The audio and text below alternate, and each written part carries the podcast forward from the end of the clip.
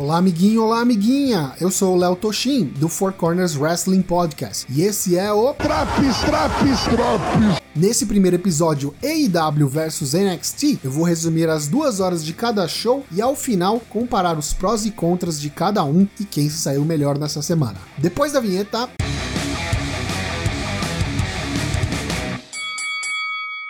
Começando pela aguardada estreia do AEW Dynamite na TNT, direto da Capital One Arena em Washington DC, com vinheta de entrada bem produzida, pyro de uma mesa de comentaristas experiente, composta de Jim Ross, Tony Schiavone e Excalibur. O show inicia com American Nightmare Cody Rhodes versus Sammy Guevara. Sammy mostrou a que veio, abriu a caixa de ferramentas e usou uma boa variedade de movimentos de seu arsenal, inclusive sua inteligência, quando em certo momento para esquivar-se de um suicide dive de Cody, colocou Brandy, a esposa do EVP da companhia, em sua frente para levar o golpe por ele. Cody, no entanto, retoma o controle após uma sequência de Disaster Kick e Avalanche Reverse Suplex, sobe a terceira corda e Semi contra-ataca com o Spanish Fly. Semi tenta fechar o combate com o Shooting Star Press, mas é contra-golpeado ao cair diretamente nos joelhos levantados de Cody, que imediatamente faz o rolamento para garantir a vitória e o primeiro pinfall da história do AEW Dynamite. Após o combate, aperto de mãos entre Sammy e Cody e Jericho ataca o desafiante número 1 um pelo AEW World Championship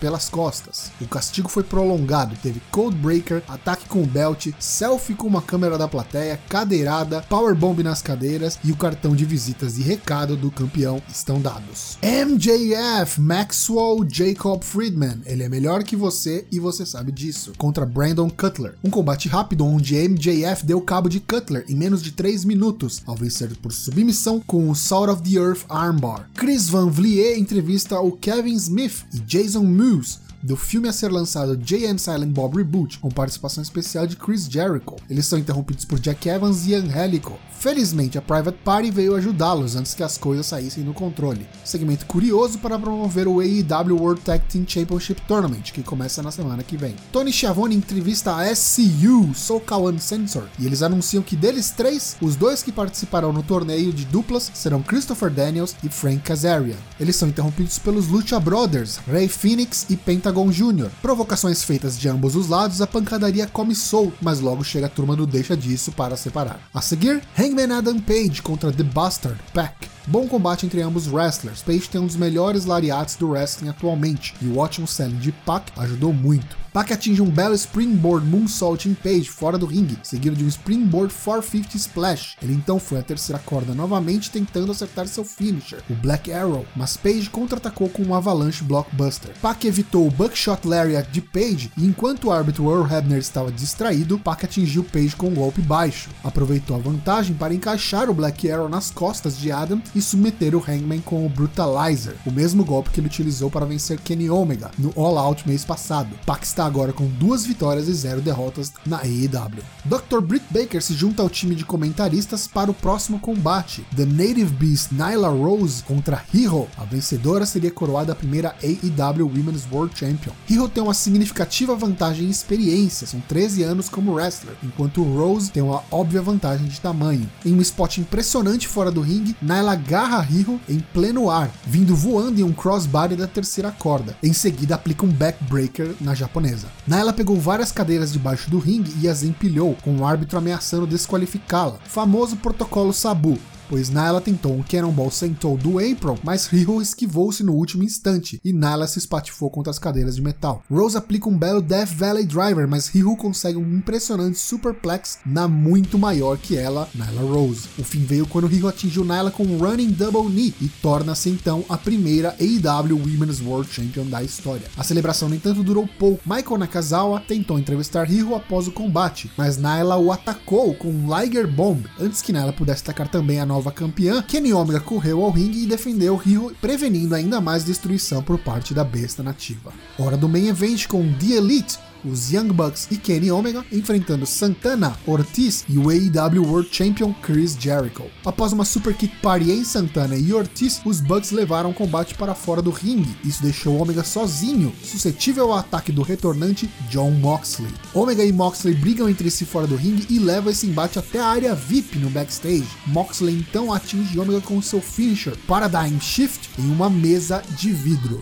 No ringue, Matt Jackson atinge um belo speed em Ortiz, com a luta agora basicamente um 3 contra 2. Santana e Ortiz aplicam uma bela sequência de double team moves para neutralizar Matt. Jericho é tagueado e ao tentar um Lion Salt, Matt consegue levantar seus joelhos a tempo. Ele finalmente consegue fazer o hot tag para Nick Jackson, que entra, limpa o ringue e equilibra o combate. No entanto, a vantagem numérica pesa contra os Bucks e após um Judas Effect de Jericho em Matt Jackson, eles conquistam a vitória por pinfall. Cody corre até o ringue para ajudar seus amigos e dar o troco em Jericho pelo ataque no começo do show, mas ele foi rapidamente neutralizado por Sammy Guevara. Acaba virando um caos dentro do ringue e Dustin Rhodes vem salvar seu irmão Cody mas ele e toda a elite foram dizimados pelo estreante surpresa Jake Hager do Bellator e mais conhecido como Jack Swagger em sua passagem pela WWE. Final explosivo para um bom primeiro episódio do semanal da AEW, o Dynamite.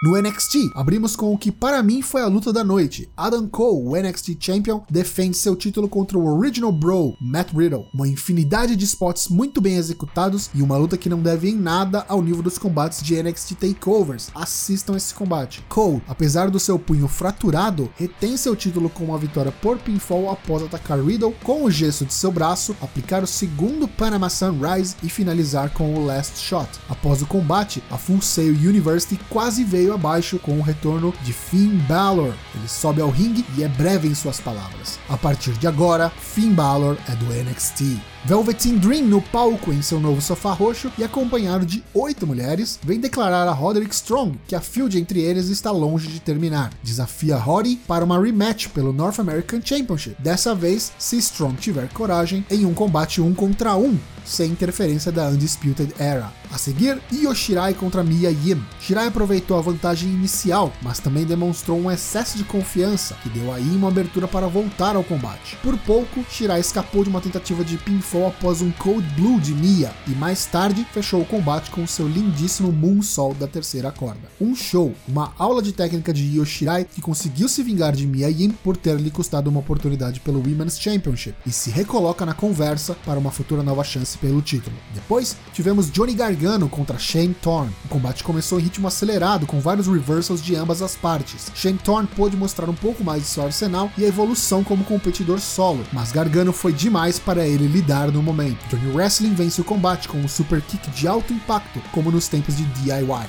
Segundo dos três combates por título da noite, a NXT Women's Champion Shayna Baszler reteve seu título contra Candice LeRae. LeRae abalou a rainha de espadas com um Enzigiri e um Springboard Plancha. Baszler voltou ao jogo com a mesma crueldade que a tornou uma campeã tão dominante, batendo o cotovelo esquerdo de LeRae contra os degraus de aço. Candice revida com um DDT que cravou a cabeça de Shayna no apron, seguido de três topes suicidas. Mas quando ela tentou finalizar a campeã com um Springboard Moonsault, a maga das submissões esquivou livrou-se do golpe e colocou Candice no Kirifu da Clutch. LeRae tentou se libertar do golpe sem sucesso e não teve outra escolha a não ser dar tap out. Rápida vitória para Pete Dunne sobre Danny Burch, mas o pós-luta trouxe um novo adversário para o primeiro WWE United Kingdom Champion da história. As luzes se apagaram em Full Sail e quando voltaram, lá estava Damian Priest. O arqueiro da infâmia atacou Dunne com um violento golpe, depois marcou seu território ao acertar Pete com seu finisher, The Reckoning. Boa pedida para uma primeira field de Priest, que até então só vinha acumulando vitórias sobre Jobbers. No main event, os Street Profits, acompanhados do rapper Wale, desafiam os campeões de duplas Bobby Fish e Kyle O'Reilly, da Undisputed Era, pelos cinturões. Muito bom combate, mas que, a meu ver, sofreu com a enorme quantidade de interrupções para comerciais, levando a transições entre ação frenética e pausas para rest holds e headlocks e etc., quebrando a sensação de clímax ascendente. De todo modo, foi um bom combate entre duas ótimas duplas, e o final veio quando Roderick Strong apareceu no ringside e atrapalhou Ford, que tentava subir a terceira corda para finalizar o combate. A interrupção foi o suficiente para Fish e O'Reilly aproveitarem para atingir Montez com seu finisher em dupla, o Total Elimination, e garantirem mais uma defesa dos belts. Após o combate, Cole veio ao palco comemorar com seus amigos. No entanto, a segunda surpresa da noite explode a arena. Tommaso Ciampa aparece pela primeira vez após sua cirurgia no pescoço em março, lesão essa que obrigou Ciampa a abdicar do título. O coração negro andou ao redor de Cole, olhos fixados no cinturão que ele carinhosamente chama de Goldie. Nenhuma palavra foi dita, e nem precisava. Veredito: No AEW Dynamite tivemos como prós bom tempo dado para a maioria dos combates, produção competente e execução impecável para a estreia. John Moxley matando Kenny Omega na mesa de vidro e a estreia de Jake Hager. E como contras, segmento fraco entre Angélico, Evans e Private Party, envolvendo um filme promocional, pós-luta entre a Riho e a Nyla Rose. Eu acho que falta carisma e desenvolvimento de personagem é, no geral para a divisão feminina. Precisa correr atrás um pouquinho mais. Já no NXT, tivemos como prós os primeiros 30 minutos sem comerciais, o excelente nível técnico dos combates no geral, o retorno de Finn Balor, agora exclusivo do NXT, e mais uma surpresa, o retorno também de Tommaso Ciampa. Fica a dúvida de quem vai desafiar Adam Cole pelo título principal. Já para os contras, eu achei que tivemos muitos comerciais no main event, isso prejudicou o andamento da luta, e como contra também, quem desafia Shayna agora? Ela já limpou o chão com a divisão toda, e eu acho que ela tá um pouquinho overpowered demais. Vamos voltar com a Yoshirai? Tenho minhas dúvidas com relação ao futuro da divisão feminina no NXT. Dito isso, eu vou dar esse primeiro ponto semanal para o NXT. Eu acho que eles respeitaram a competição apresentada na forma do AEW Dynamite e trouxeram o que tinha de melhor em seu plantel. O show pareceu mais importante e com repercussões, ao ter três combates por títulos e o retorno surpresa de Finn Balor e Tommaso Ciampa pesaram a favor do NXT. E aí, o que você achou? Concorda com o meu veredito? Mande no seu feedback, ele é muito importante para nós. Você pode ouvir todos os episódios do Draps e do Four Corners Wrestling Podcast no nosso site, fourcorners.com.br, ou também no Spotify, Apple Podcasts Podcasts, Podbean ou no seu agregador preferido, assinando o nosso feed. Siga-nos nas redes sociais e nos vemos hoje à noite na gravação do nosso novo episódio do Four Corners Wrestling Podcast. Até lá!